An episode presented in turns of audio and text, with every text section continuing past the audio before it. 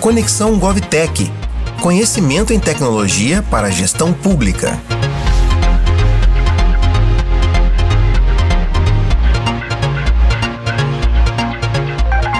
Olá, pessoal. Boa noite. Tudo bem com vocês? Começamos agora a sexta edição do Conexão GovTech. Eu sou a Gabriela Rojas, gerente comercial da Digix. Estarei com vocês nessa noite para intermediar aqui a nossa conversa sobre excelência na gestão pública, foco em pessoas, processos e tecnologia.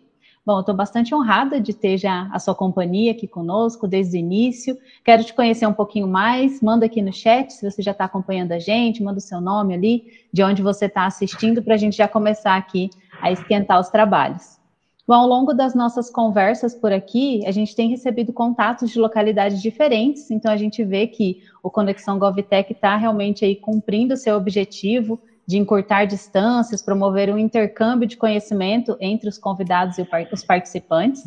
E para você que ainda não acompanhou, é, todo mês nós temos um bate-papo inédito, tá? Aqui no YouTube, com experts em tecnologia e administração pública. A ideia é sempre trocar experiências sobre as tendências que surgem e as boas práticas que já estão, que já são realizadas Brasil afora. Sempre que você estiver em busca de uma inspiração sobre transformação digital, gestão da alimentação escolar e metodologias ágeis, pode assistir às edições anteriores também do Conexão GovTech, que estão disponíveis aqui mesmo no YouTube, no canal Soluções Digits, ou também no formato de podcast no canal Conexão GovTech do Spotify, tá? Como você pode ver, mensalmente nós trazemos assuntos de extrema relevância para a gestão pública e nesse mês não é diferente. Hoje vamos falar sobre os três pilares que consideramos fundamentais para uma gestão pública alavancar, né, alcançar a excelência. As pessoas, os processos e a tecnologia. A gente é, sabe que a integração desses três elementos é o que garante a inovação e os resultados assertivos na administração pública. Então, vamos falar um pouquinho desses três pilares para vocês irem acompanhando o nosso raciocínio. Bom, as pessoas são a base de tudo, são os servidores que atuam diariamente aqui com o processo, né, e sabem mais do que ninguém o que pode ser realizado para obter melhorias nos fluxos. Os processos, por sua vez, são as atividades realizadas por, por diversas áreas que resultarão em serviços de qualidade focados em benefícios à população, e a tecnologia já é um elemento que está cada vez mais presente na vida moderna, incluindo também a gestão pública, e vem para somar aos esforços já dedicados em prol de uma administração cada vez mais ágil, eficiente e transparente. Então, para batermos é, um papo sobre a excelência na gestão pública com foco em pessoas, processos e tecnologia, nada mais do que um intercâmbio de conhecimentos com convidados de regiões diferentes do país.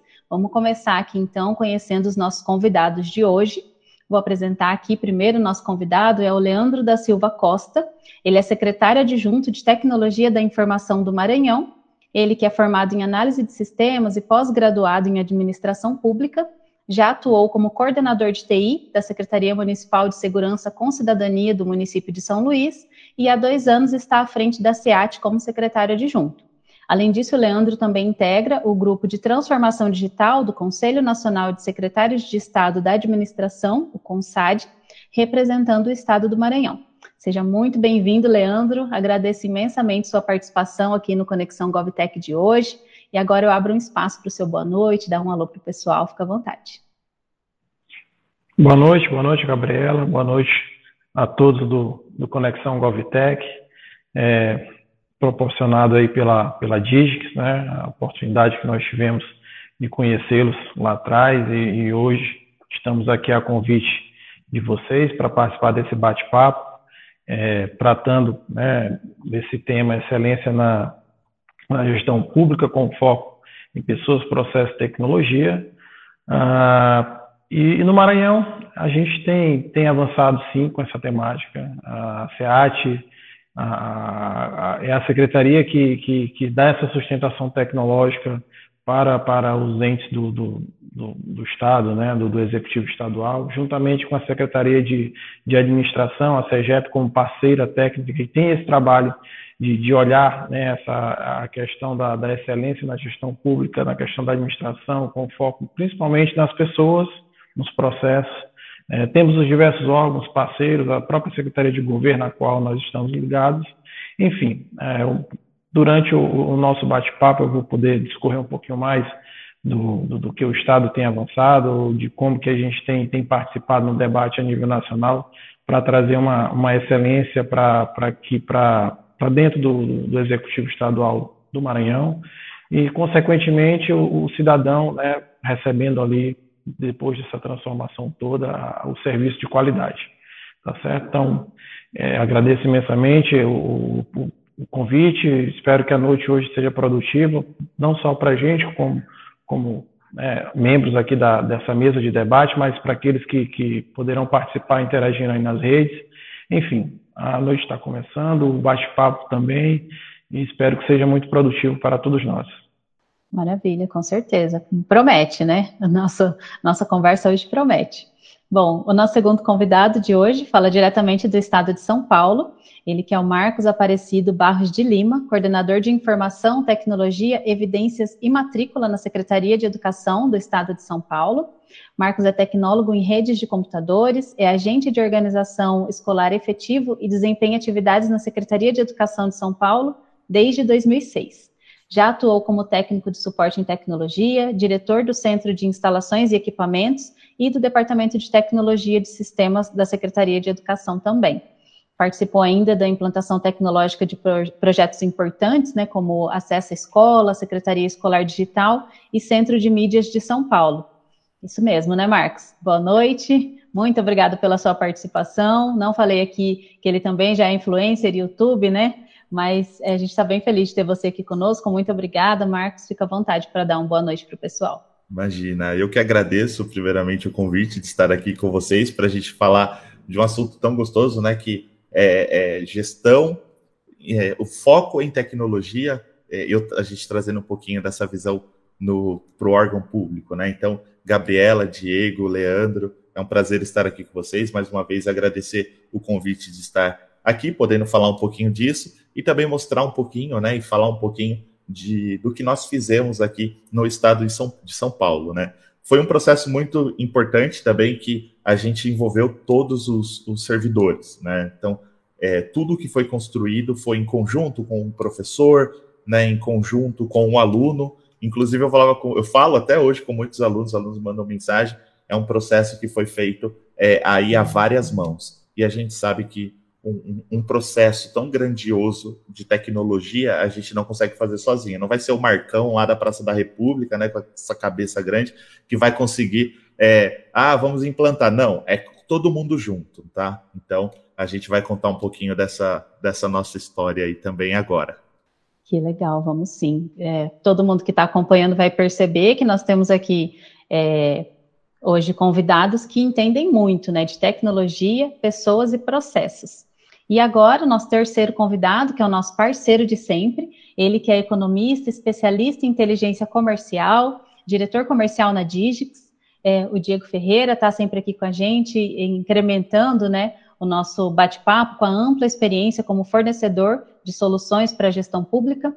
É de suma importância porque traz uma perspectiva né, da iniciativa privada, a, a vivência que ele tem e muito conhecimento sobre as necessidades do setor público também, né? Muito obrigada, Diego. Vou deixar aqui para você dar um, um boa noite para o pessoal. Fica à vontade. Bom, boa noite a todos. Boa noite, Marcão. Boa noite, Leandro. Boa noite, Gabi. É um prazer estar aqui novamente. É, e eu vou trazer a, a experiência mesmo de, do olhar privado atendendo essa parte pública, a nossa experiência de atender governos diferentes, atender esse nosso país que é gigante, continental, que cada lugar tem seu problema específico, e espero ter um debate enriquecedor hoje à noite aí com todos. Acho que vai ser muito bom. Com certeza. Bom, eu quero agradecer também a participação de você que nos acompanha, né? Se ao longo aqui do bate-papo surgir alguma dúvida, quiser compartilhar alguma experiência vivenciada por você, pela sua equipe, fica à vontade de mandar aqui pelo chat também. A gente vai fazer o possível para responder até o final aqui da nossa conversa. E caso você conheça alguém, algum servidor, algum colega de trabalho que acredita que vá se interessar também, que queira alavancar o nível da, da gestão ali, já encaminha essa live, a gente está no comecinho, clique em compartilhar aqui embaixo e vamos seguir, que o nosso bate-papo promete hoje. Eu vou começar aqui é, propondo, né, então, aqui alguns tópicos, alguns assuntos, e eu vou chamar primeiro o Leandro aqui para o nosso primeiro tópico, como a gente falou aqui, Leandro, é, o sucesso de um governo digital é justamente a união né, das pessoas, processos e tecnologia. Isso já é uma realidade aí no Maranhão? Como que vocês vêm trabalhando, em, assim, né, equilibrando esses três pilares? Contextualiza um pouco desse movimento aí para nós. Isso, Gabriela. Essa pergunta vem, vem bem num, momento bem, bem específico da, né, da, das atividades do, do, do próprio executivo, é, os órgãos que puderam mobilizar um instrumento que, que foi instituído, que é o Laboratório de Inovação em Governo, é, capitaneado pela Escola de Governo né, do Estado. É, esse, esse instrumento tem, tem balizado essa temática, né? Você trazer toda a questão da inovação, da modernização, né, do, principalmente do, do, dos processos, é, que como referência nós temos a, a vários modelos, vários métodos, né, e, você trazer isso para a administração pública é um, é um desafio, e, e implementar é, é, algo maior ainda. Né. Então, a escola de governo, desde o do início desse ano, é, pôde, pôde avançar bem com essa temática. E esse laboratório tem, tem alguns órgãos que, que fazem parte ali do, do, do pilar central, né? a, a Secretaria, a SEAT é uma, é uma deles, é uma delas, a própria Secretaria de Administração, a Secretaria de Ciência, Tecnologia e Inovação. nós temos a, a, Fundação de Amparo à Pesquisa também, a FAPEMA, que ali conversa com as universidades, com, com, com o meio acadêmico, enfim. O Maranhão, sim, tem avançado bem. A expectativa a, a depois né, de, desse segundo semestre, apesar de, de a gente ter tido alguns contratempos, mas assim o, o, processo ele pôde avançar dentro da medida do possível. É, mesmo com a questão pandêmica, mesmo com, com a questão adversa, né, ali da, às vezes você tem mudanças muito, a flexibilização, é é, é, é, é, aliás, a questão da, do, dos assentos, né? Você hoje tá, está servidor daquele órgão, amanhã a administração pública, a pessoa já não faz mais parte daquele assento, então iniciou um processo com uma pessoa, amanhã já é outra, então esses desafios também, esses desafios são são são assim são os obstáculos a serem vencidos, né? E mesmo com todos eles, a, a, o Estado tem conseguido mobilizar né, através das suas secretarias, dos seus órgãos, essa temática, né? Você trabalhar principalmente a mudança de hábito de, dos servidores, a mudança cultural, né? Ah, antes eu fazia assim, hoje eu vou fazer assado. Ah, por quê? É, alguns entendem toda essa mudança do processo, né? Outros requerem um pouco mais de, de, de treinamento, um pouco mais de uma abordagem a, a quase que um para um mesmo, de você chegar e conversar com aquele servidor e mostrar para ele que o processo que ele fazia, que tinham dois, três passos, hoje ele só faz um com um e, e atende com maior eficiência aquilo que ele fazia lá atrás e que ele achava que era eficiente. Né? Então, sim, o Maranhão tem, tem conseguido avançar. É, a gente tem, tem uma expectativa muito boa agora para 2022 ah, mesmo com toda a questão é, política, né, de, de, ano de eleição, ano que, que, muda muito a questão dos secretariados por, por toda a questão política que envolve o contexto da, da administração pública, mas a, as equipes técnicas elas estão enganja, enganjadas em, em, manter essa temática, consolidar a, um debate para que, independente da, do gestor que esteja ali caso seja ele político ou não, o Estado possa avançar. Né? É, e isso é fundamental para que não só o próprio Estado, mas a, a máquina em si possa ter essa sustentação. Né? É, vocês que já tiveram aqui conosco conversando com o IPREV, a gente tem outras secretarias que lá atrás puderam avançar mais que que, que, uma outra. Por exemplo, nós temos a Secretaria de Meio Ambiente, que é uma secretaria hoje que tem toda uma metodologia interna processual é, é, diferente, diferenciada de alguns outros órgãos. Né? Hoje lá eles tratam um papel praticamente zero. Então, essa boa prática, ela, ela tem sido um espelho né, para interno, para que a gente possa trazer a expertise que foi adotada por lá. Todos os avanços que eles puderam né, a, a proporcionar dentro da secretaria e para o cidadão, isso para um contexto maior, né, para o segmento né, do Estado como um todo, porque tudo isso converge em serviço para o cidadão. Então, essa temática ela é contínua, ela tem sido mais intensa nos últimos meses, né? e, e, creio eu que em 2022, ali logo no início, nessa virada, a gente tem sempre essa questão do, do final de ano, recesso, entra o próximo ano, você realmente desacelera né, um pouquinho, mas em alguns temas a gente tem, tem, tem injetado um pouquinho de combustível para que a desaceleração seja mínima e que a gente, apesar de, de, de de recessos, de, de festas, de festividades de final de ano, o ano seguinte já comece com todo vapor. Então, internamente, a própria Secretaria, a própria SEAT tem, tem avançado nessa temática, justamente para poder ser um outro espelho né, para as uhum. outras secretarias que estejam aqui conosco, junto do, do Laboratório de Governo e Inovação. Legal, vocês estão Leandro, nesse movimento. Você falou, você falou um pouquinho ali da Secretaria do Meio Ambiente, que é quase papel zero.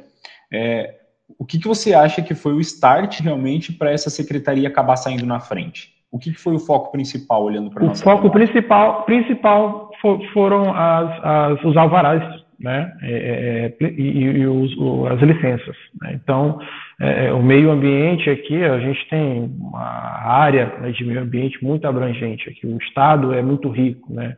Então, a gente sabe é, o conglomerado de, de produtores que nós temos né, em, em algumas ah, em algumas explorações ali, seja o animal, seja ela vegetal. Então, tudo isso né, tinha um fluxo que de demandou agilidade do Estado. Então, o processo da Secretaria de Meio Ambiente se deu a partir da necessidade de emissões né, de, de, de, de alvarás ali para o meio ambiente, né, que, que pudessem ser explorados certas regiões. A gente também tem é, a própria vigilância sanitária, que recentemente foi, foi é, é, agraciada com um módulo dentro da junta comercial, onde o alvará sanitário do estabelecimento ele vai ser emitido tão logo a, a, haja abertura ou não de, um, de, uma empresa, ou a renovação da, da, da, da daquela documentação junto a, ao órgão ali, que, que é a junta comercial do Estado. Então, foram serviços, né, no caso da, da sua pergunta da SEMA, foi uma questão, né, partiu, obviamente, dessa necessidade de entregar para o cidadão, para quem necess, estava necessitando na época, de ter né, seus, suas documentações é, e seus processos é, liberados tão, com uma agilidade que, que não impactasse né, o, todo o empreendimento ali que estava sendo pleiteado ou que está sendo pleiteado. Né. Era esse ponto que eu ia pegar. Acho que o processo, nesse caso, veio foi o, o start aí, né? Isso, justamente. Para poder ser realmente o, o, gancho principal e acabar saindo um pouco na frente, né? O processo veio é, inicialmente antes de pessoas e antes de tecnologia, nesse caso aí da secretaria. E antes mesmo do, do, de nós, enquanto gestor da SEAT, poder propor esse, esse debate, a Pro, o próprio Laboratório de Governo e Inovação propôs esse debate, a SEMA já tinha partido na frente, né? Então, é um órgão que já tem uma maturidade em relação ao processo eletrônico. Não, não, eles não estão, não foram hoje nem ontem, né? Eles já estão com um tempinho aí já rodando e a própria Secretaria de, de Administração, que é a CIGEP, é, numa conversa mais próxima que a gente vem tendo junto com eles, a gente pode colocar, né? E provavelmente a gente vai ter um, um, debate mais aprofundado junto a eles para entender como foi toda essa mudança né, interna porque a gente tem tanto os servidores que são mais antigos, são os servidores efetivos e que participaram desse processo e que acabam sendo é, o, aquele público mais complicado de, de você conseguir é, implementar uma nova cultura, um novo método de uhum. trabalho, né? Enfim, a gente tem, tem esses desafios aí pela frente e uhum. os órgãos aqui internos têm uns avançando mais que os outros e a gente vai poder tentar, a partir de agora, explorar o, o que de bom e o que de ruim eles conseguiram avançar. Né? Sim, não dá spoiler, Leandro, calma que a gente vai, vai chegar nesse ponto. É, ô Marcos, conta um pouco aqui para a gente, não dá spoiler, hein, Marcos? É, como que é essa realidade aí em São Paulo para vocês? É, de governo digital, a gente sabe que vocês já vêm trabalhando, teve uma grande aceleração, assim como o Maranhão também, o Leandro citou para a gente, por conta da pandemia, né? Mas você que atua mais diretamente com a educação, é, vocês precisaram acelerar o uso é, de tecnologias em pouco tempo, reinventar os processos para continuar né, com o atendimento. Quais, conta um pouquinho desse cenário. Quais maiores desafios enfrentados, as lições mais importantes que vocês tiveram nesse período aí? É, pegando até um pouquinho do gancho do Leandro, falando né, até do Estado como um todo, antes de ser específico da educação, foi um processo que até nesse momento de pandemia ajudou muito, foi é, a gente tem um, um, o São Paulo sem papel aqui em São Paulo, né? Que são nossos processos totalmente digitalizados. Isso no momento da pandemia ajudou a gente demais também. Então, hoje é, todos é, os órgãos da, do Estado de São Paulo eles utilizam né, digitalização de documentos. Todos os documentos são, nascem digitais até o seu fim. E isso né, é, facilitou muito durante a pandemia. Eu imagino né, órgãos que não fizeram isso, por exemplo, é, a loucura que foi toda a tramitação do papel. Né? Então, acho que é, é, aqui no estado de São Paulo a gente teve um ganho, até pelo que o Leandro estava falando, eu tinha que comentar um pouco sobre isso, que a gente também, é, aqui no estado, tem esse, é, todos os nossos processos né, digitais, e isso facilitou bastante para a gente. Agora, a gente vindo para a área da educação, é, foi um boom para a gente. Né? de repente, a gente chegou ali no final de fevereiro, começo de março ali, e a gente falou, meu, vai fechar, o que, que a gente tem que fazer, né? E, e assim, é, como é importante o conhecimento e a experiência do gestor num processo como esse, né? É, eu lembro que nós fizemos uma reunião lá na escola de formação e aperfeiçoamento dos profissionais da educação, que chama IFAP, que o secretário né, nos chamou, o secretário Rosselli, a, a, nossa atual secretária adjunta, a professora Renilda, estava o Henrique, que é o nosso atual é, chefe de gabinete, o antigo coordenador na época, que é o Tiago também. Eu falo, sempre cito essas pessoas que são pessoas que eu sempre aprendi muito ali e foi onde eu comecei a ter toda essa oportunidade de aparecer né, para todo o estado e isso para mim foi é, um ponto positivo e muito gratificante.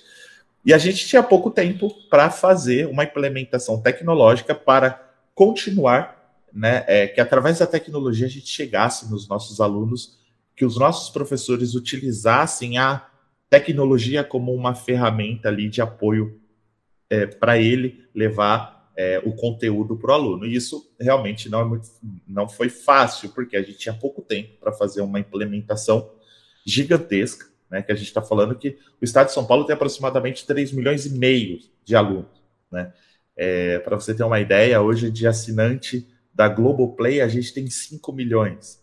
Então, é, o nosso potencial usuário contando com alunos do município, a gente é tipo uma Globoplay, né? Com conteúdos ali no nosso centro de mídias. Então, o secretário pediu para a gente, é, ó, a gente vai parar né, a, a aula presencial, vamos iniciar a pandemia, e a gente vai ter que implementar essa ferramenta que hoje a gente tem, que é o centro de mídias, que é uma ferramenta que media, né, através da tecnologia, aula para o aluno. Primeiro, o tempo que a gente tinha. Era, era um curto tempo. A gente teve que fazer aproximadamente ali entre 15 e 20 dias uma ferramenta que a gente conseguisse é, é, que a gente conseguisse levar conteúdos para o aluno para ele ter o menor, a menor quantidade possível ali de prejuízo. É, uma mudança cultural para o aluno aprender e uma mudança cultural do, da forma do professor ensinar. Isso causou, assim, uma, uma questão. É, causou, tipo, um pânico para gente também. Por quê? Porque os professores, eles não são obrigados a conhecer a tecnologia. Os alunos, eles não são obrigados a utilizar, eles não eram obrigados a utilizar, vamos dizer assim, continuam não sendo, a utilizar a tecnologia. E, de repente, aquilo virou a realidade. E a gente tinha professores é, é, e alunos que, na hora que sentava na frente de um computador, travava. Por quê? Eu conheço, eu, eu sou de família de professor, eu conheço vários professores, eu, eu, eu acompanhava, e realmente é difícil você ter uma mudança cultural. A gente tinha lá a lousa, o canetão tal. Então, isso causou muito, muito medo, muita insegurança nos professores e nos alunos, e assim, é, é em todo mundo. Então a gente teve uma mudança cultural muito forte e a gente teve que quebrar ali o presencial para vir para o digital. Então foi onde a gente começou é, todos os dias conversar com os professores, com todos os servidores, com o quadro de apoio escolar, com o quadro de serviços escolares, que são é, o pessoal do administrativo da escola, das diretorias de ensino, para levar para eles como que utilizava o dia a dia, utilizando as ferramentas, é, maneiras diferentes de levar o conteúdo para o seu aluno, dele continuar é, ensinando para o aluno não ter aquele prejuízo. E assim também a gente fazendo com o aluno, claro, que também os alunos, né? A gente fala assim, ah, o aluno vai instalar um Free Fire, ele é ótimo, né? Vai fazer um joguinho, ele vai, vai recuperar a senha do centro de mídias, né? É, a gente sempre brincou com isso. Mas realmente são coisas diferentes. Hoje em dia, você colocar no YouTube, por exemplo, como recuperar tal senha, você tinha um monte de coisa, e aí a gente foi fazendo toda essa conversa, é, lives diariamente com todos os servidores, professores, alunos, com todo mundo, para a gente fazer toda essa mudança. Foi uma mudança legal, porque a gente acelerou e muito todo esse é, é, essa implementação tecnológica no estado de São Paulo, aqui principalmente na Secretaria da Educação, né, nas nossas escolas, e isso abriu vários outros caminhos, como investimentos de equipamentos. É, a gente está fazendo aumento de internet nas escolas, colocando Wi-Fi, fazendo um monte de coisa, e isso trouxe vários pontos positivos. Infelizmente, por um motivo que ninguém queria estar, que era uma pandemia. Porém, é, a gente teve esse ponto positivo de ter esse, esse avanço na tecnologia. E professores, por exemplo, que, é, que, é, que é engraçado, eu falo isso porque eu, eu falo muito com o professor, meu celular vazou na época, até hoje em dia, muita gente manda mensagem, eu não dou conta de responder, até se você estiver aqui na live assistindo, infelizmente eu não dou conta. Agora, no exato momento, eu tenho mais de 5 mil mensagens sem ler, eu não consigo dar conta. Mas a gente, no máximo possível, atendendo todo mundo, conversando com todo mundo, passando bastante informações para todo mundo, fizemos ali um, um um, um, catadão, vamos dizer assim, de informações, de sugestões de alunos, de professores, de todos os servidores, para a gente ir melhorando a, a nossa ferramenta e, é, e, e essa, esse modo de, de ensinar, e graças a Deus deu certo e a gente trouxe bastante, é, bastante pontos positivos sobre isso. Eu falaria aqui umas cinco horas, tá? A nossa primeira live, que eu quase morri do coração, que vazou o link, que era para ter 90 pessoas, entrou mais de 5 mil, e tem muita história tem boa. Muita história. Mas se eu pudesse fazer um resumo, pelo que você o, e o Leandro falaram, vocês é, focaram nas pessoas, as necessidades das pessoas, olharam é, para a ferramenta que poderia ser utilizada, o meio, vamos dizer assim, né, a tecnologia, e o que tinha de possibilidade de é, aproveitar os processos, né, as necessidades que vocês tinham dos processos. Né? Então, olhando para esses três pilares que a gente está propondo hoje aqui, né, a gente teve aí um resumão, olhando para o foco nas pessoas, a, a, o meio que tinha, que era a tecnologia, o que era possível de processo dentro disso, né? E aí, pegando esse gancho, eu vou chamar o, o Diego aqui para a conversa agora. A gente sabe que um passo anterior, é, principal, né, até a essas ações, assim, que envolve é, pessoas, processo, tecnologia, é o planejamento, né? O planejamento dessas ações. E aí você, Diego, com a sua experiência, quais práticas, metodologias, o que, que você é, tem para compartilhar e que o gestor pode é, se, se fazer valer, né? Para obter essa excelência dentro do setor público e no, no dia a dia? Bom, é, antes de falar de metodologia, eu acredito que tem algumas coisas básicas mesmo de planejamento e que muitas vezes no dia a dia a gente acaba não fazendo, né? O próprio gestor ou a secretaria, dependendo do projeto, é, algumas coisas não são encaradas como projetos e tudo geralmente tem um começo, início, fim, ou aquilo ali vai ser um projeto estruturante que vai se perpetuar por dentro do órgão, né? Então, assim, é, um alinhamento inicial entre todas as partes interessadas, eu acho que isso é, é o ponto inicial, o ponto para ter um kickoff de qualidade no projeto, naquela ação, mapeando realmente todos os envolvidos, olhando para a tecnologia. Muitas vezes os órgãos esquecem dos usuários, a alta gestão acaba fazendo reuniões, ou pessoas que também estão fazendo parte daquele projeto pensa como isso vai ficar na prática, mas a hora que vai colocar realmente em produção alguma coisa, não foi feito teste com o usuário, não envolveu o usuário desde o começo.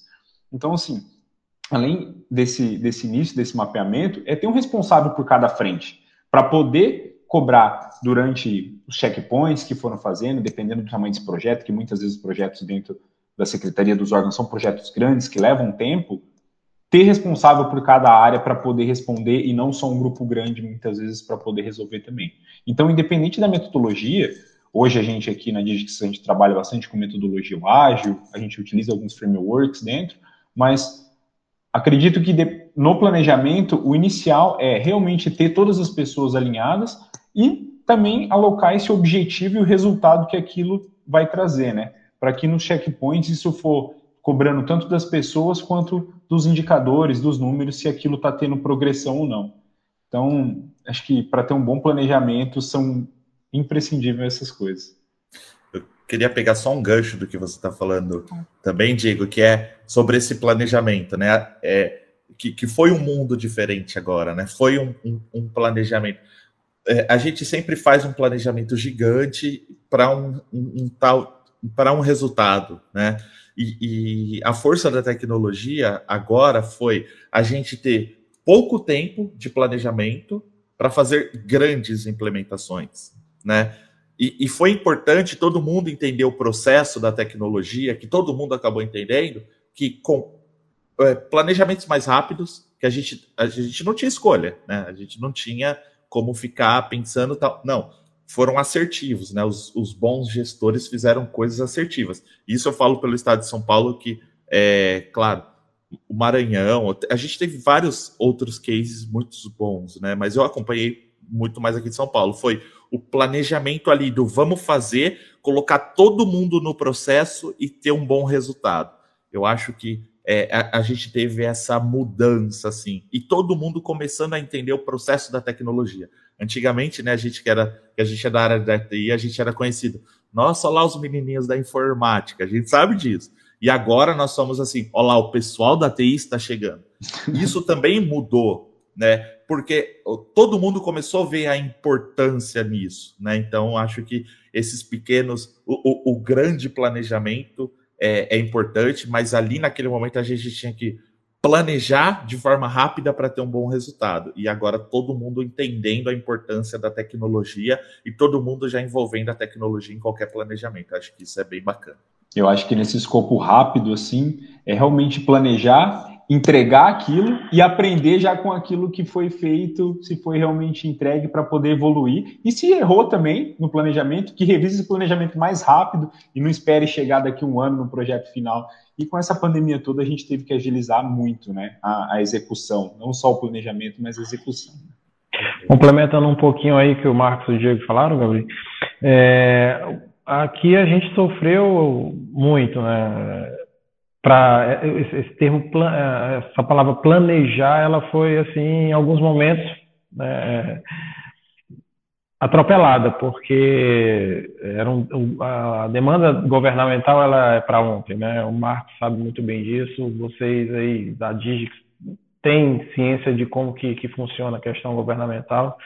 E, e quando você tem um governador no caso do Maranhão que da noite para o dia ele amanhece com uma ideia e essas ideias todas foram pautadas em alguma solução tecnológica tu tem que desenvolver pro, de um dia para a noite.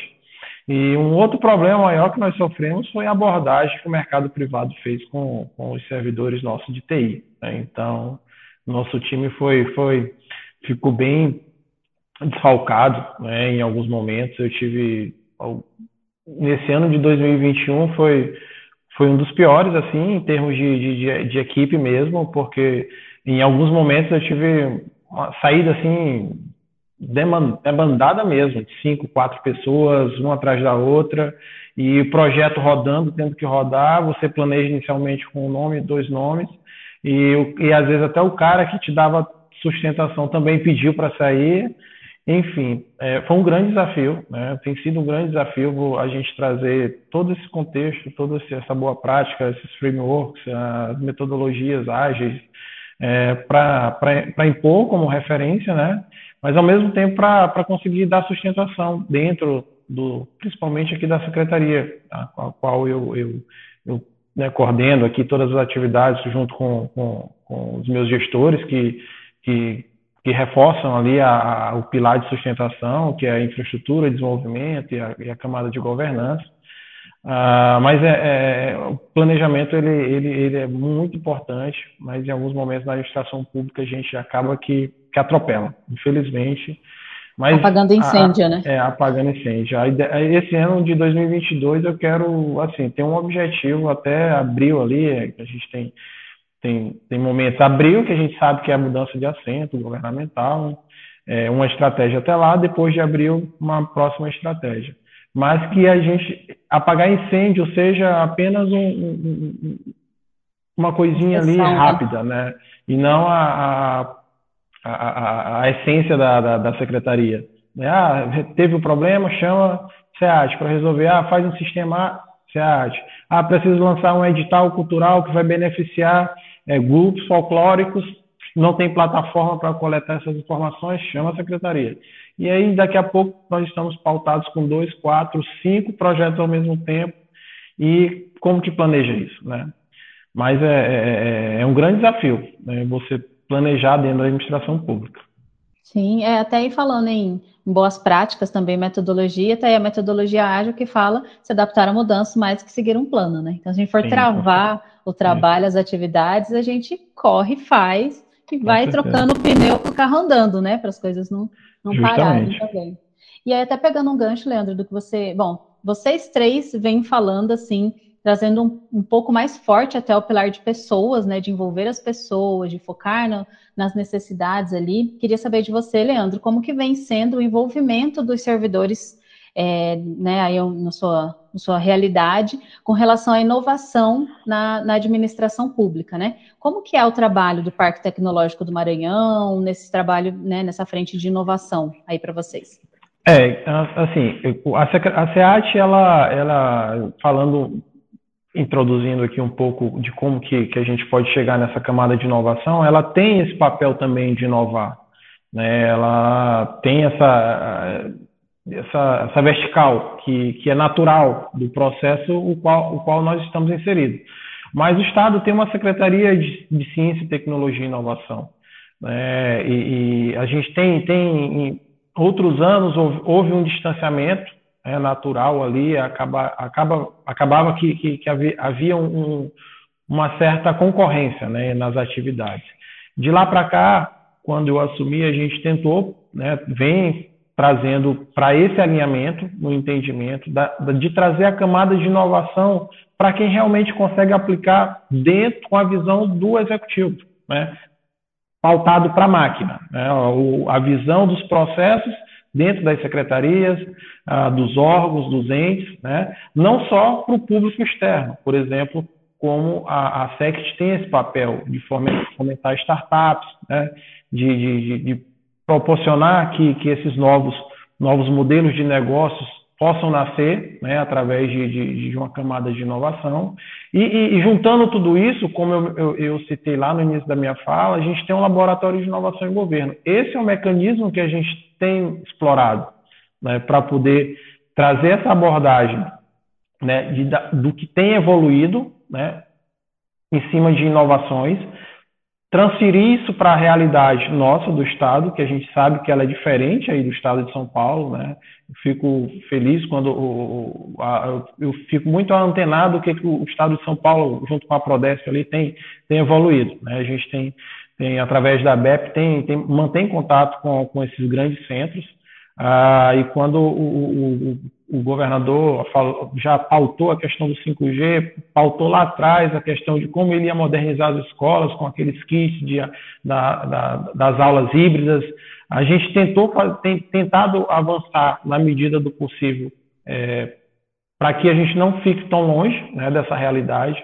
A gente tem, tem conseguido levar a conectividade de banda larga própria, contratada pelo próprio governo, para essas escolas. Né? A gente tem uma meta aí de até 2022 interligar as 1.166 escolas que nós temos aqui. Né? A gente já tem uma frente aí de mais de 400 escolas interligadas em fibra ótica. Ah, então, tudo isso é um passo. Né? Tudo isso é um passo para você é, é, é, trazer essa camada de inovação. Né? Você, além de de, de, fomentar a questão do intelecto, você também tem, tem que dar as condições né, para que aquela escola consiga ter um laboratório mínimo de informática, ah, que aquele órgão possa ter as condições necessárias de ter uma aplicação né, que vá modernizar, vá mudar todo o fluxo ali de, de, de, de processo da, daquele órgão. Enfim, o Estado tem, tem essas secretarias, tem esses órgãos que têm pensado a camada de inovação em governo.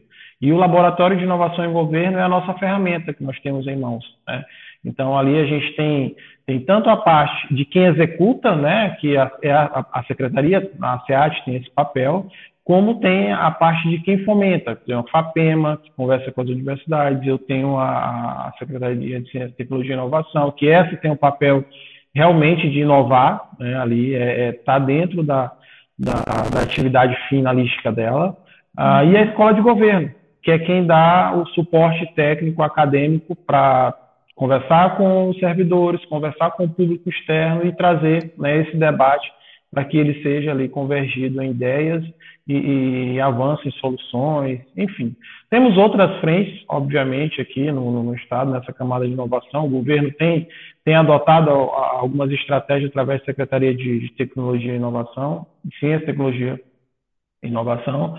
Ah, por exemplo, casarões são transformados em grandes centros de inovação tecnológica e ali há uma, há uma, uma, uma contrapartida público, uma parceria público-privada, né, que, que vai ser explorado ali a, a, aquela região com, com, com meio acadêmico, com, com essa turma boa aí que, que, que pensa startup dia e noite, que vive isso, né?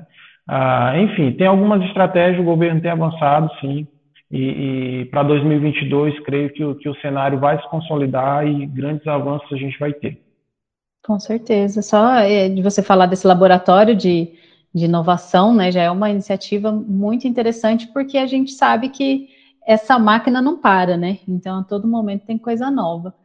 E aí eu vou é, falar, então, Marcos, conta aqui para gente, é, nesse sentido, né? Olhando para para inovação, para envolvimento dos servidores, como que funciona isso na Secretaria de Educação, né? Você que já teve à frente aí de diversos projetos tecnológicos, Fala, fala para a gente como que você faz para envolver as pessoas para ir adiante. É assim, é, pegando também um pouco do gancho do Leandro, sem, sem, as pessoas a gente não consegue fazer nada, né? É, bem citado também, a gente tem a, uma parceira que é a Prodesp, né? Que a Prodesp ela não só é, está aqui com a gente nessa parte de, é, de desenvolvimento de sistemas da secretaria, que hoje a gente tem aproximadamente é, 200 é, módulos ali na nossa Secretaria Escolar Digital, mas também em toda essa parte da nossa internet. Né? Hoje, ela, junto com a Secretaria de Governo, ela faz toda essa contratação e hoje a gente tem é, centralizado né, a nossa UP de internet, nossa unidade provedora, fica com a FDE, que é uma fundação que presta serviço aqui para nossa secretaria. Então, é, primeiro falando desses parceiros mais estratégicos da execução, isso é uma coisa que a gente tem que ter também, não só para uh, uh, na hora da, da, gente construir, mas também a gente tem que ter as equipes certas para fazer isso. Agora, quando a gente vai falar de um desenvolvimento, de alguma coisa, de uma necessidade, quando a gente vai lá no chão da escola, que a gente vai lá ouvir, porque o público da Secretaria de Educação, de fato, é o aluno, porque a gente vai levar o ensino para o aluno. Porém, quem está ali junto com o aluno é o professor. Quem está junto com o professor é o agente de organização escolar, é o gerente de organização escolar, é o diretor da escola, é o professor coordenador, é o Proatec, que é o, o nosso professor de apoio à tecnologia hoje que a gente tem nas, é, nas escolas, né, que é um professor que cuida ali tecnologia. A, a, gente tem as nossas diretorias de ensino e tem os órgãos centrais, né, cada um aqui vindo é, é, é ao encontro do aluno. O que, que isso acontece? Quando a gente vai, ouve o aluno, e isso é ir na escola, isso é estar lá, isso é ouvir, é receber a mensagem dele. Então a gente sabe qual é a necessidade do aluno, né? O, o Leandro comentou uma coisa da fibra, é legal que aqui cada estado tem sim uma uma uma é uma estrutura diferente, né? Hoje a gente já tem aproximadamente 4.400 escolas com fibra e a gente até junho do ano que vem a gente vai chegar é, em 100% das escolas e com 100 megas de internet dedicado. Quando a gente começou a colocar, é, é, fazer, criar cada vez mais coisas de tecnologia, opa, o primeiro sinal alerta. Os alunos falam, pô, eu vou ter a minha aula lá na escola, só que a minha internet não está aguentando. Então, vamos ouvir. Vamos aumentar o secretário ó, pessoal, vamos fazer, chamou o presidente é, chamou o presidente da Prodesp, presidente da FDE, presidente da Vivo, todo mundo. Vamos fazer? Vamos. Beleza, começamos todo esse planejamento. E com isso, ouvindo o professor também. Ó, a gente precisa dessa ferramenta, da melhoria da internet, mas não só melhoria da internet, a gente quer mais condições, a gente quer é, Wi-Fi, aí a gente fez, a gente precisa de equipamento, programa é, computador do professor, onde é, os professores que fizeram adesão, né, receberam ali é, é parcelado, podia comprar um equipamento, o Estado é ressarcindo esse valor para ele comprar um notebook, e isso é, uma, isso é um negócio muito legal, notebook ou tablet. E aí, para ele, para o uso dele, claro que para isso a gente tem que colocar umas condições de preenchimento de, do diário de classe, mas já são coisas de rotina. Mas uma coisa, aí beleza, ouvimos o aluno, ouvimos o professor, ali a gestão, ó, precisamos de equipamentos novos também, porque a gente está fazendo secretaria escolar digital, que tem que preencher é, é, é, ficha do aluno, tem que fazer um monte de coisa. Aí beleza, compra seu equipamento, faz esse investimento, melhora a estrutura. Claro que tudo isso é um processo, né? É, recentemente a gente fez uma aquisição de 210 mil notebooks educacionais, é, mais, se eu não me engano, 80 mil desktops, mais outros.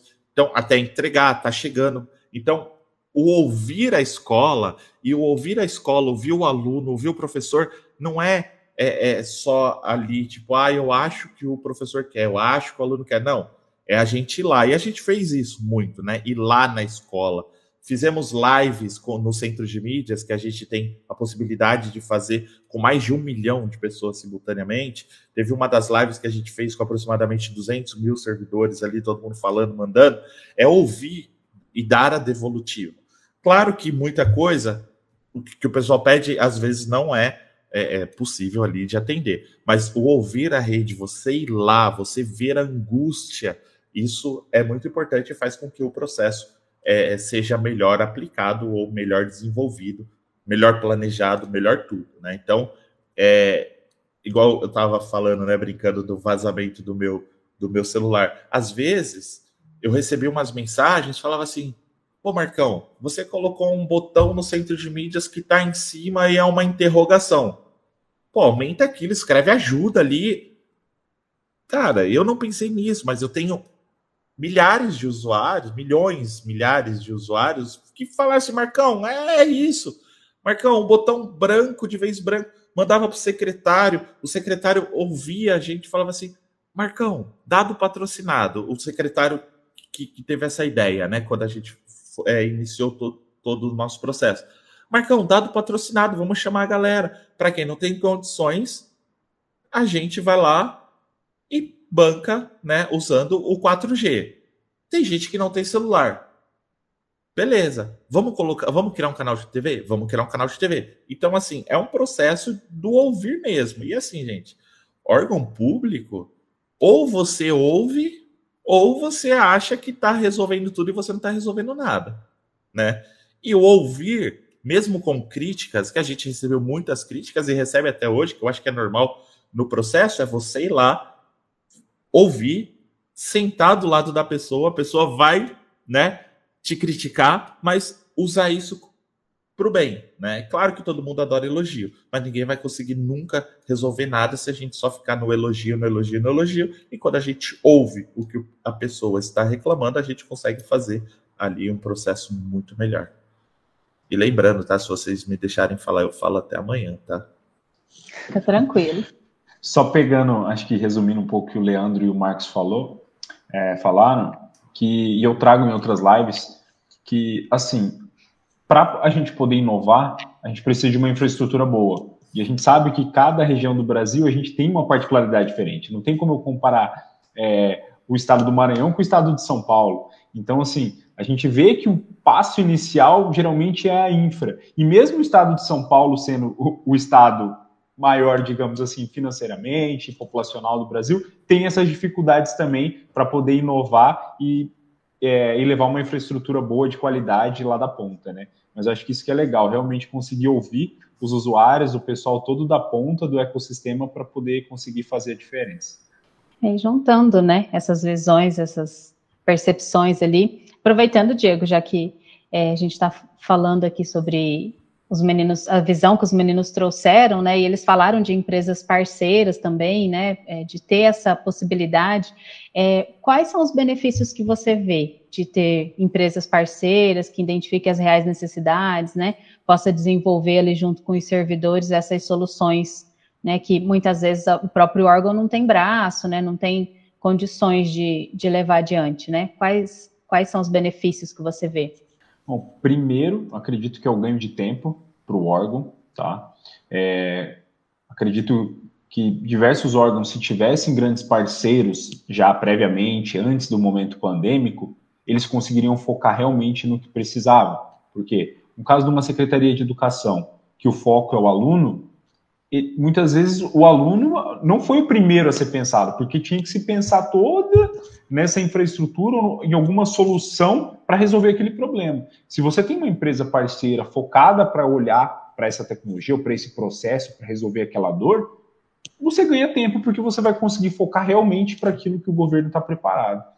Segundo, é, eu acredito que é uma economia e eficiência é mais barato você ter especialistas focados em solução para um problema do que tentar resolver muitas vezes com as pessoas generalistas, digamos assim, do que a gente ter o especialista para olhar dentro daquele processo, fazer imersão junto com o servidor sempre, mas é, olhando com uma qualidade um pouco que contra, contratualmente aquela empresa, aquele parceiro, é, aquela equipe está ali focada para olhar isso. Então, é, eu vejo hoje que, além de ganhar o tempo, a gente tem uma economia e eficiência muito grande por trazer esses parceiros e conseguir acelerar, que acaba ficando muito mais rápido mesmo do que o governo tentar resolver as suas próprias dores. É, falando de um olhar até mais especialista, né? Você consegue ter um olhar mais especialista para aquela necessidade específica. E, e acho que um ponto também é que geralmente a empresa já tem uma experiência de ter sofrido outras dores em outros governos ou em outras secretarias que aquela, aquele órgão poderia vir enfrentar. Então, superar essas barreiras também antes de tropeçar, digamos, no próprio pé, né? Acho que o grande, o grande desafio sempre, é, e aí quando a gente trata do, da questão de, de tecnologia, inovação, é você é, equilibrar o, o, o público com a camada em tese privada, né? O que, o que ambos possam praticar e que, que sejam convergentes ali. A gente sabe de todas as burocracias da administração pública, mas quando se trata de tecnologia, não tem como a gente deixar de equiparar o que o mercado privado pratica. Nós aqui, o Marcos falou da Prodesp, é uma empresa, a SEAT é uma secretaria de junto. Mas nós temos que ter a mesma visão que a Prodesp tem enquanto empresa. É, nós temos clientes, nós tratamos os nossos órgãos como clientes, entendeu? A, gente, a nossa metodologia é atender essa, essa turma como cliente. Então, essa visão de poder equilibrar né, a, a, visão estratégica do, do, da, da, iniciativa privada para a administração pública é um grande desafio para quem atua na, na, na, nessa esfera de tecnologia, principalmente. Ela, ela força você a, a. Não tem como você deixar o que o mercado privado, por exemplo, você trazer um Gartner para dentro do Estado, como que é isso? Né? Como que é você trazer um, um aconselhador de, de, de, de tecnologias para tratar evoluções dentro da administração pública? É um grande desafio. Isso está pautado, isso está tá desenhado como estratégia nossa aqui de avançar com, com essa equivalência, no que o mercado privado, as empresas, principalmente as, as empresas públicas que nós temos como de referência, né?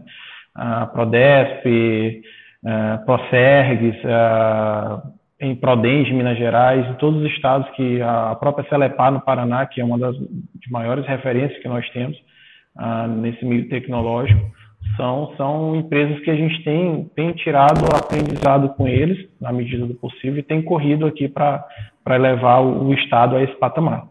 É, acho que é um, uma série de desafios aí até, né? Para fazer esse equilíbrio. Acho que a gente tem bastante assunto aqui para fazer outra live, inclusive, né? Porque é, são três pilares aí que rendem muito, muito conteúdo bom e que é um desafio que eu acho que todo mundo tem aí no dia a dia, né? Mas vamos caminhando aqui para os momentos finais aqui da nossa conversa, com muita até já insights para uma, uma próxima. Mas eu queria deixar, pedir para vocês é, darem dicas, né? Eu sempre falo que essa, esse é o tópico de um milhão de dólares aqui, né? Caminhando para o final da live, né? É, vocês, como gestores, os três, é, olhando, pensando nos gestores que nos acompanham, nas equipes, né? Quais são as dicas que vocês podem dar para quem está é, é, tendo esses desafios no dia a dia com pessoas, processos e tecnologia? Eu vou pedir para o Marcos começar. Bom, vamos lá. Ó, primeira coisa, eu tirei muito proveito de, é, disso tudo da tecnologia, tá? É, a gente tem uma equipe aqui de professores no estado que é incrível. Muita gente falava assim: ah, eu aprendi muito com o Marcão. Mas, gente, vocês não têm noção a escola que foi para mim. Por quê? Era uma troca. Eu falando de tecnologia e os professores me ensinando todo dia. Então, assim, todo mundo que está aqui, Marcão, eu aprendi com você. Vocês não têm noção quanto eu aprendi, tá? Então, primeiro ponto, vamos aprender com tudo isso. A gente só traz coisa boa. Eu acho que é, é, é importantíssimo. É, os professores me ensinaram a ter a visão de como utilizar a tecnologia, de como é, é, disponibilizar uma tecnologia para ajudar o professor. E, e, isso é engraçado, porque tem muito professor que estuda é, tecnologias educacionais. Eu fui ao contrário, eu fui da tecnologia que aprendi a educação. E, e, e isso para mim foi importante. Ninguém tem noção assim o quanto foi. Eu tive uma faculdade de graça, tá, gente? Assim, é, e isso foi legal. Primeira coisa. Segundo, a valorização de você ouvir, né? Primeiro, o aprender, eu acho que é muito importante você aprender com tudo e com todo mundo. Qualquer coisa você consegue aprender. Segundo, a valorização das pessoas que estão do seu lado. Ah, o Marcão. Gente, o Marcão, sem aquela equipe que estava comigo lá no departamento de tecnologia, que hoje é a minha coordenadoria, que eu trabalho ali com o pessoal, não teria saído nem 1%. E sem ouvir as pessoas que estão no processo, muito menos. Ou seja, a nossa rede, a gente não conseguiria fazer nada. Né? Então, a equipe do departamento de tecnologia naquele processo foi muito importante para dar continuidade que hoje não é só a tecnologia que eu cuido, eu cuido da parte de evidência, eu cuido da informação, tem a matrícula também, tem nossa central de atendimento, que cada um são é, é, é um departamento, então é, é, a nossa equipe ali do processo, é valorizar essas pessoas que estão envolvidas no processo, tanto ali no central quanto quem está no redor.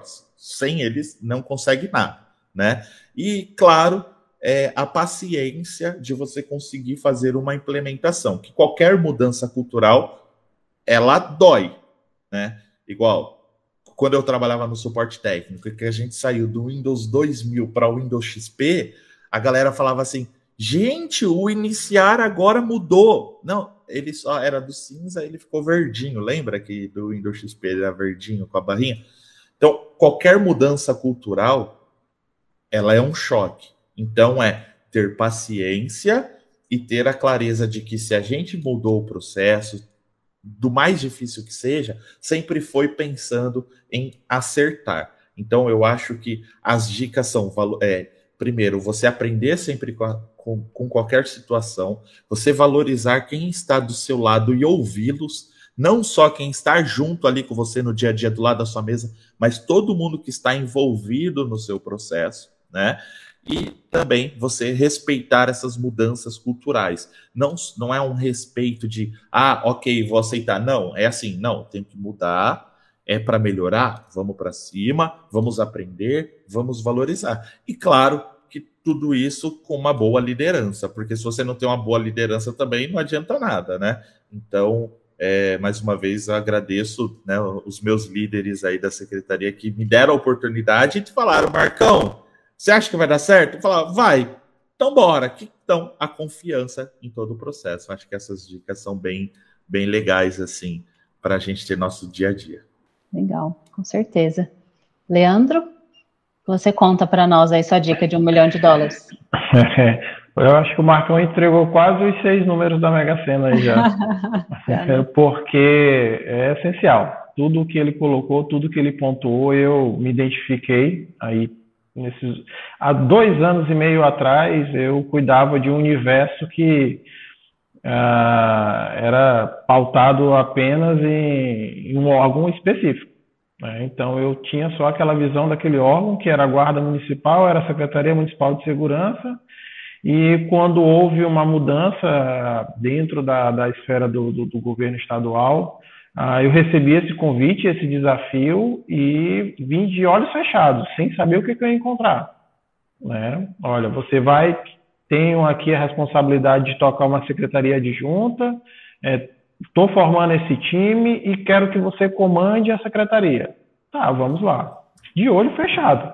Mas, assim, é, tudo isso, é, é o que proporcionou a, a, chegar a aceitar esse desafio foi a, a bagagem que eu, que eu, que eu montei é, ao longo do, do, da, da minha vida profissional. Eu sempre atuei na administração pública, desde estagiário né? e sempre na esfera da segurança pública. Eu flutuei entre município e, e estado, uh, mas muito na administração pública e na camada da segurança pública.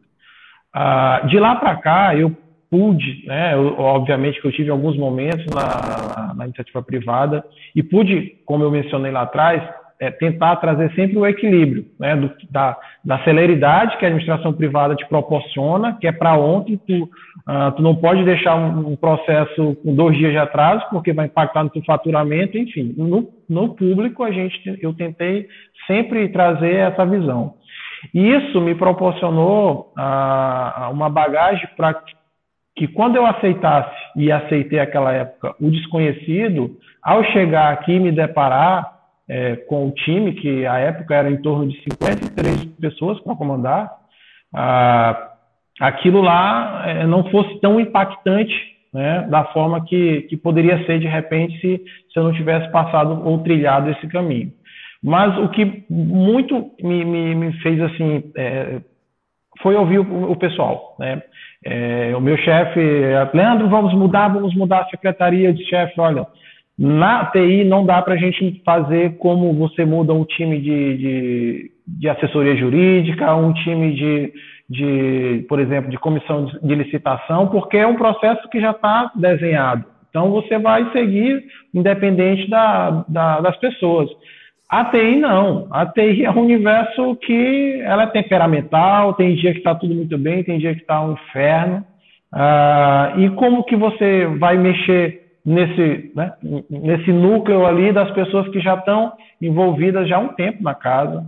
Né? Então, o que me, me, proporcionou estar aqui hoje né, e consolidar, e aí eu, eu, eu trago essa imagem de fundo porque ela é muito impactante. A forma que eu assumi o órgão lá atrás era um, praticamente um caixote, só a mesma entrada, a mesma saída, né, cheio de labirintos. Né, é um negócio bem complicado. Mas o nosso secretário, o governo do estado, acreditou, né, comprou o nosso projeto e principalmente pautado nas pessoas. Ouvi todos. Poucos eu tirei, assim, como questão de estratégia. Foram pouquíssimos. Os que saíram foram por oportunidade de mercado. Mas a grande maioria ainda está aqui comigo. Por quê? Porque eu preservei o conhecimento de quem estava aqui e que transferiu as dores, né, as alegrias, e com tudo isso a gente foi podendo amadurecer, é, é, obviamente pautado em, em, algumas ideias que eu, que, eu, que eu trago, e aí eu tenho muito de referência um livro que eu, que eu gosto de indicar muito, que é o Estado Empreendedor, da, da Mariana Manzucato. É um, é, é um, um livro assim que, que traz a, esse equilíbrio né, do privado com, com, com o público e ele te dá ali algumas algumas referências e dá para você aplicar minimamente o que está pautado ali. Uh, e, e, principalmente ouvir as pessoas. Isso aí foi fundamental, ó, patrocinado, nosso patrocinador, que é o maior, que é o nosso chefe, meu secretário à época, hoje é uma secretária, mas ainda fazem parte do mesmo grupo, e o próprio governador. Né? E, quando eu tive a oportunidade de conversar com ele, ele disse, olha, essa é a última equipe da secretaria que eu quero nomear, até o final do meu mandato. Não seja por isso, a gente vai cumprir com, com o papel e vai, vai honrar a, o seu pedido. Então aqui estamos, né? Creio que até o final de 2022 espero que, que não haja mudanças, a gente possa consolidar os avanços aqui. Mas o que o Marcão colocou é, é, é essencial. Ouvir e ter, né, a, a saber ouvir e falar na hora certa é fundamental. Ô, Leandro, você comentou uma coisa que foi engraçada, né? É, os meninos da TI que às vezes estão. Pessoal, todo mundo trate bem os meninos da TI, tá? Porque um, um delete deles dá, dá dor de cabeça, viu? E, e é um mercado que está muito aquecido, né? É. Realmente, realmente. É, mas é o que você disse, é, é uma molecada que merece respeito, e eu vendo essa foto aí, parabéns aí pelo trabalho também. A gente teve algumas trocas de experiências aí, né, entre a gente também, né, o pessoal do Maranhão, a gente aqui em São Paulo. Eu acho que essa nossa, é, esse, esses nosso, nossas trocas também são são bem sadias e eu acho que trazem bons frutos, né, para os dois lados. É, recentemente teve um acordo através da Secretaria de, de Ciência e Tecnologia que foi a, a, a cooperação técnica em biocombustível, se eu não estiver enganado. Né? É, foi assinado gente... recentemente entre o governador Dória e o governador Flávio é. Dino aqui. A gente teve uma também que foi o, o do PDDE, né, que é o Programa Sim. Dinheiro Direto na Escola, a disponibilização de código, é bem legal. Então, é a que... turma da educação, apesar de eles terem é, uma equipe ali consolidada, de TI própria, né, mas eles sempre é, têm a nossa sustentação, principalmente na camada de infraestrutura. Ah, e mais recentemente a gente tem avançado em algumas, ah, em algumas frentes na questão do desenvolvimento mesmo, de código, linha de código, aplicação. A gente tem fechado, tem levado para as secretarias o entendimento do que é a SEAT, né? realmente colocar a secretaria com o seu papel finalístico, que é dar essa sustentação para os demais órgãos. A gente sabe que tem os órgãos considerados os primos, primos ricos, né? a segurança, a saúde, uma fazenda, mas os outros órgãos menores, como que eles vão ficar? Né? Quem assiste esse, esses órgãos?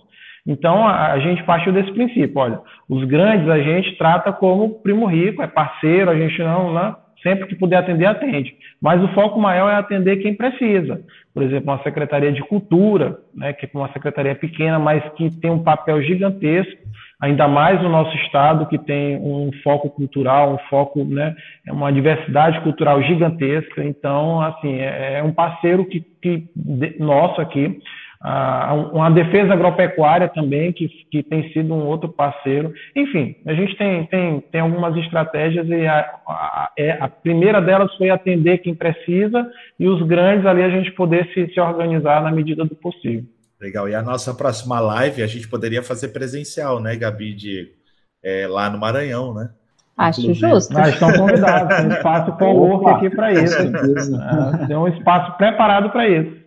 Eu acho que só para não se delongar muito, que eu gostaria de trazer de dica, assim, que vocês falaram um pouco, mas eu acho que é essa aproximação entre os órgãos. É, acho que o Leandro participa muito da ABEP, que acaba tendo referência, citou ali a própria Celepar, Procergs, mas para você, gestor que está nos ouvindo, é, você é um gestor de uma área de alimentação, por exemplo, putz, o que, que será em outro governo, o governo do Tocantins, o governo de Brasília, o governo do Mato Grosso do Sul, o que, que eles fazem, o que, que eles estão fazendo. E hoje, com a tecnologia, você consegue se aproximar dessas pessoas muito fácil. Nem telefone você precisa, com, com e-mail você consegue em contato dela numa rede social para trocar, trocar figurinhas mesmo, né? O que a gente chama de benchmark no inglês, mas é, o que as empresas privadas fazem bastante, mas eu acho que isso falta um pouco, às vezes, nos gestores, de procurar o que, que o seu parceiro ali de outro estado está fazendo, ou de um próprio município que também está um pouco mais avançado, para poder entender porque muitas vezes nem é uma tecnologia diferenciada, é um processo, é uma metodologia, é algo que fez uma mentalidade de pensar para poder ganhar, é, ganhar recursos, ganhar resultados maiores, né? Então, acho que minha dica, resumindo o que o Marcos falou, que é aprender e escutar, é tentar se aproximar um pouco desses, desses outros órgãos também que, que estão no mesmo nível que você ali fazendo as suas atividades. É, com certeza, às vezes só de. Opa! Pode falar, Leandro. Eu, só pegando o gancho que o Diego colocou, uh, eu lembro muito bem de um processo aqui que a Secretaria também pauta todas as aquisições de tecnologia do Estado, né? Então, os processos de licitatório passam aqui para ser, serem analisados tecnicamente por nós.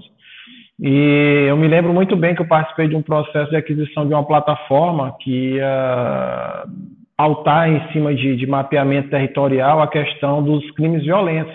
Né? Isso eu ainda estava no município. E aí chegou para mim um processo aqui de, de aquisição dessa plataforma. Eu disse, olha, gente, o Estado já tem essa plataforma. Por que, que está se adquirindo essa plataforma novamente? Quando eu fui é, é, atrás de, de, de, saber realmente como é que andava o processo, já existiam três secretarias, cada uma com um contrato distinto da mesma plataforma. Então, assim, o Estado, dentro do Estado, universo pequeno, os gestores não, né? É esse, essa questão de conversar, de entender o que, que o seu PALI, seu similar, pode ter, né, seu equivalente, que às vezes a gente tem secretarias que são, são separadas, mas elas são quase que equivalentes. Por exemplo, é, é agricultura familiar, né, conversa com a questão da Secretaria de Agricultura mesmo. Então, eu tenho agricultura familiar com agricultura. Ah, enfim, isso é fundamental, os gestores poderem entender como que as secretarias, eu digo no meu universo, estão dispostas ao trabalho de que cada um que cada uma tem e o que possivelmente tecnologicamente aquela secretaria pode ter avançado ou já ter alguma ferramenta que, que eu possa utilizar. Né? E, e às vezes é só trocar a bandeirinha, né? Isso, justamente. É, Leandro? É só trocar a bandeirinha de é. cima, o sistema está pronto, só logo, tá pois é, certo. Justamente. Recentemente a gente fez isso com o Estado de Goiás. O Estado de Goiás, da Agrodefesa, transferiu a, a plataforma de, de, de, administração agropecuária para cá, para o Estado. A gente só deixou a cara da forma que, que convém com, com as logos daqui do, do Estado e um, um fluxo ou outro que mudou em relação ao Estado de Goiás. Mas a plataforma é pública, ela foi um, é um código público, foi desenvolvido com recurso público, então ela pode ser, pode ser compartilhada, né? É, é essa é, que a gente é... fez em parceria, com, com o pessoal da educação do Maranhão foi exatamente isso. A única coisa que a gente pede, né, quando a gente faz a sessão de código é o que, ó, se você fizer uma melhoria, apresenta para a gente que claro, a gente quer saber também. Mas assim, certeza. foi isso. E quanto que foi de economia? Às vezes um milhão, dois milhões de reais para um sistema, só de você mudar ali em cima. Realmente essa troca entre os órgãos é, é, uma, é algo que tem que ser mais explorado, eu acho, aqui no nosso país, na verdade. Sim, às vezes só de você saber o que não fazer, você já ganha, né? Porque aprende com os erros também de quem já está na, na, mesma realidade, né? Bom, pessoal, como eu falei, a gente tem assunto para fazer outra live para ficar aqui até meia-noite, porque a gente não vê nem o tempo passar, né? Mas para cumprir aí o time box que a gente vem é, mantendo, né? Pessoal que acompanha a gente. Então, nós vamos encerrando aqui. Eu vou deixar um espaço aqui para vocês darem é, uma finalização, darem um tchau para o pessoal que nos assiste. Lembrando que a gente vai deixar os contatos, os, os arrobas aí, para quem quiser continuar essas conversas na descrição do vídeo, tá? Mas eu vou deixar o espaço aqui. Leandro, se você quiser continuar aí, dar um, um tchau para o pessoal, fica à vontade. Tá. Gostaria imensamente de agradecer novamente o, a equipe da Digix, né? Tive a oportunidade de conhecer no último encontro da BEP que eu participei, e você, Gabi e Fernanda, puderam puderam me visitar aqui no, numa frente de trabalho de vocês junto com outro órgão nosso, mas fizeram uma visita de cortesia à secretaria. Ah, logo depois surgiu o convite para esse bate-papo. Aqui estamos. Creio que a gente conseguiu colocar ah, pontos né, de, de, grande relevância no debate, tanto na questão privada quanto na pública. E aqui a gente explorou um pouco mais na questão pública, né? apesar do Diego ter colocado ali a visão de, de planejamento dele, a, enfim, a gente conseguiu abordar aí dois, dois, né, dois atores diferentes, o Maranhão com, com, com sua peculiaridade, São Paulo com, com, com a sua né, grandiosidade em termos de, de, de, esfera, Brasil, mundo, enfim. Ah, e eu espero que, os, que todos que participaram dessa live possam né, tirar o, o, proveito necessário e quem vier a, a visualizar num outro momento com mais calma possa também aproveitar e aí né, tirar os acertos que a gente pôde colocar aqui como experiência, os erros também mencionados ali, o que né, pouco a gente explorou, mas assim ah, é, é, é, dizer que, que, a administração pública ela, ela, ela é fundamental para todo o processo como um todo, né? É, o principal prestador de serviço para o cidadão é o Estado. Então, é quem entrega a maior fatia de serviço. Então, se nós estamos inseridos nesse contexto, o primeiro passo é, além de ser servidor público, incorporar o papel de servidor público, é, antes de mais nada, entender que a minha ação vai gerar uma reação para o cidadão, e eu sou cidadão. Então, todas as atitudes, todas as, as, tomadas de decisões, todas as visões que a gente tenta pautar e trazer isso como uma camada de tecnologia embargada, é para o bem do cidadão. Então, a, a, eu, eu visto esse papel, a, sempre vesti, sempre trouxe isso comigo, né, de trazer o, a excelência da gestão, que é o que a gente conseguiu pautar aqui na, na, na, na temática, né, em relação aos, aos, processos, às pessoas, tudo isso numa convergência única, serviço para o cidadão. Então, a nossa, o nosso pilar, a nossa vertical é essa. Né? Enquanto servidor público, obviamente, cada um na sua esfera, hoje pautando tecnologia, creio eu que a gente conseguiu trazer é, é, as experiências, a, a, os indicadores ali, possíveis avanços para um Estado maior, um Estado como nação. Né? E isso nas demais esferas. A gente nasce aqui, cria um alicerce fundamental ali no município, no Estado, e isso se reflete a nível Brasil. Né? Então, eu agradeço novamente a, a, participação de todos, do Diego, satisfação em conhecê-los aqui, mesmo que por, por por vídeo. A Gabi eu já conheço pessoalmente. O Marcão, uma satisfação, Marcão, em debater contigo. O Edson, que está aqui conosco no, na retaguarda aí, dando apoio também. Enfim, a todos que, que puderam proporcionar esse evento e, e aqueles que ficaram conosco até agora nos ouvindo. Claro. E a, a falta a visita no escritório novo agora, né? Ah, e aí nova. são todos convidados, obviamente, né? Isso, né, tão logo que vocês possam vir por aqui novamente, né? tanto a Digix quanto a equipe da, da, do Marcão aí de São Paulo, da Prefeitura, do Estado, Sim. enfim. Né? Oportunidades nós teremos e espero que em 2022 ela, elas se tornem mais, mais constantes, né? Sim, com certeza. Esperamos. Marcão, Todo mundo já, já viu aí, né, gente, que o apelido do Marcos é Marcão. Se falar Marcos, talvez nem saiba quem é, né? O Marcão. Eu nem já... olho mais. O Marcos, quem é? O Marcão, opa!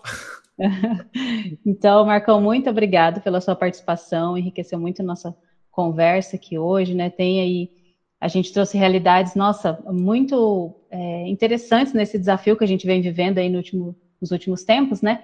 Então, obrigada mais uma vez, deixa aí seu até logo para o pessoal. Vamos lá. Primeiro, agradecer mais uma vez a oportunidade. Gabi também tive o prazer de conhecê-la pessoalmente, né? O, o, Diego tem que fazer visitas mais, viu, Diego? Tem que, tem que viajar um pouquinho mais aí, né? E a gente pode se encontrar todo mundo no Maranhão, lá já conhecer né, o escritório novo do Leandro, né? Que é um lugar bonito, né? Leandrão, obrigado também. A troca de experiências para mim também foi é, muito importante. A gente ouvir experiências de outros estados, né? A gente tem estados que são maiores, temos estados que são é, territorialmente menores, a gente tem diferenças entre os estados, a gente sabe disso. O Brasil é muito grande, né?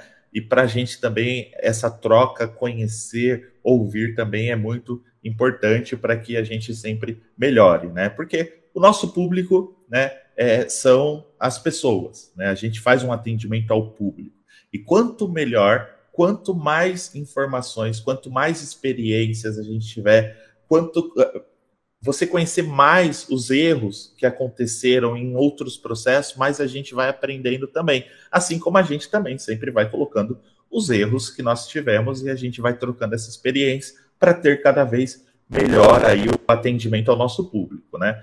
É, é, é um público muito grande, você a nível é, trabalhando no estado diretamente ali com, é, com, as demais áreas, eu no estado como educação, né, a gente acaba atendendo uma quantidade muito grande de, de pessoas e isso para a gente é muito importante. Eu, eu agradeço demais aí ter ouvido é, a sua experiência para cá, porque para mim é, vale muito, tá? Vale muito mesmo, que é o, o, princípio do aprender que eu te falei. Quero agradecer todo mundo que está aqui também. Eu vi que tem uma galera mandando aqui, eu estava acompanhando o chat aqui também, tem um pessoal que está entrando, mandando uma mensagem, mandando meu WhatsApp, tá, tá aqui também é, recebendo as mensagens. Agradecer todo mundo que nos acompanhou aqui também. É, é, muito importante, são, são pessoas que sempre estão comigo, né? Sempre é, ouvindo, às vezes é, até quando estou fazendo um, uma live falando de tecnologias, ou quando de repente eu estou jogando algum jogo aqui no meu computador, eu falo, eu vou colocar o pessoal acompanha, ficar rindo comigo também. É, são, é, são pessoas que estão sempre né, com a gente, e eu sou muito feliz de ter todo mundo aqui no, é, apoiando né, todo esse nosso trabalho, que, como o Leandro disse, né, às vezes o nosso governador, os nossos secretários dormem, acordam e falam: tive uma ideia. É impossível, mas eles vão ter que fazer. E a gente acaba fazendo, né? E isso é importante que isso nos motiva mais que essas ideias que a gente tem, que traz o ponto positivo para todo mundo, é isso que nos motiva. A gente né, sabe que a gente trabalha por essas motivações, né? São motivações de atender as pessoas, são motivações de é, dar oportunidade para as pessoas, as oportunidades que a gente não teve lá atrás, né? É, as oportunidades que muita gente não teve. É a gente trabalhar para que cada vez mais as pessoas tenham essa oportunidade.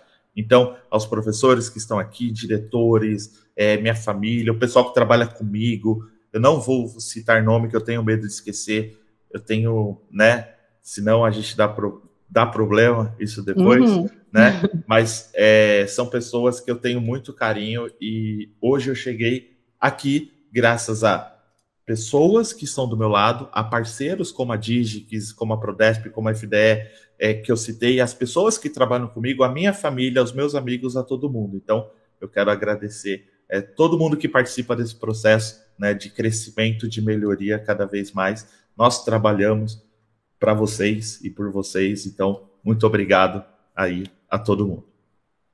Que legal, tá? E, tá, e continua todo mundo junto aqui nessa troca, né? É bem um reflexo, acho que esse Conexão GovTech é para juntar essas experiências e essas pessoas que fazem todo esse trabalho mesmo. Então, Diego, você que está sempre aqui com a gente, né? O Diego que teve um bom motivo, viu, Marcão, para não estar, tá, é, não ter viajado esses últimos tempos, está hum. com motivo ali de seis meses, se eu não me engano. Então, estava. É, mas, Diego, obrigada pela sua participação aqui de novo, é, sempre com a gente. Espero que continue nas próximas edições. Traz uma visão muito rica, né, de dentro e de fora do governo. Deixa aí seu até logo para o pessoal. Bom, boa noite, pessoal. Foi muito enriquecedor escutar o Marcão, escutar a realidade de São Paulo, escutar o Leandro é, e a gente poder contribuir um pouquinho com o que vocês fazem e parabéns pelo trabalho que vocês vêm fazendo, atuando e também são gestores bem acessíveis, né? Que está aqui conseguindo trocar uma horinha, uma hora e meia, a gente sabe que o tempo de vocês é muito precioso e vocês estão aqui conseguindo atender e conseguir compartilhar um pouco as experiências, desafios de vocês, né? Mas logo, logo a gente vai comer um arroz de cuchá ali lá com o Leandro, né? Eu a Gabriela brincou um pouco ali, é porque eu tô com a minha filhinha pequena de seis meses, e aí eu dei uma Bom segurada demais. nas viagens, mas já conheço quase o Brasilzão ali, gosto demais. E foi um prazer, pessoal, e obrigado para você que acompanha o Conexão GovTech com a gente todo mês. Meninos, ah. muito obrigada. Foi ótimo a gente é, ter trocado essas figurinhas hoje aqui. Espero que tenhamos outras oportunidades, né? E eu quero agradecer você também que nos acompanha até agora. Como esse é o nosso último Conexão GovTech do ano, né? Fechando aqui com chave de ouro. Já deixo aqui as minhas estimas de Feliz Natal e boas festas para você que no, nos acompanha.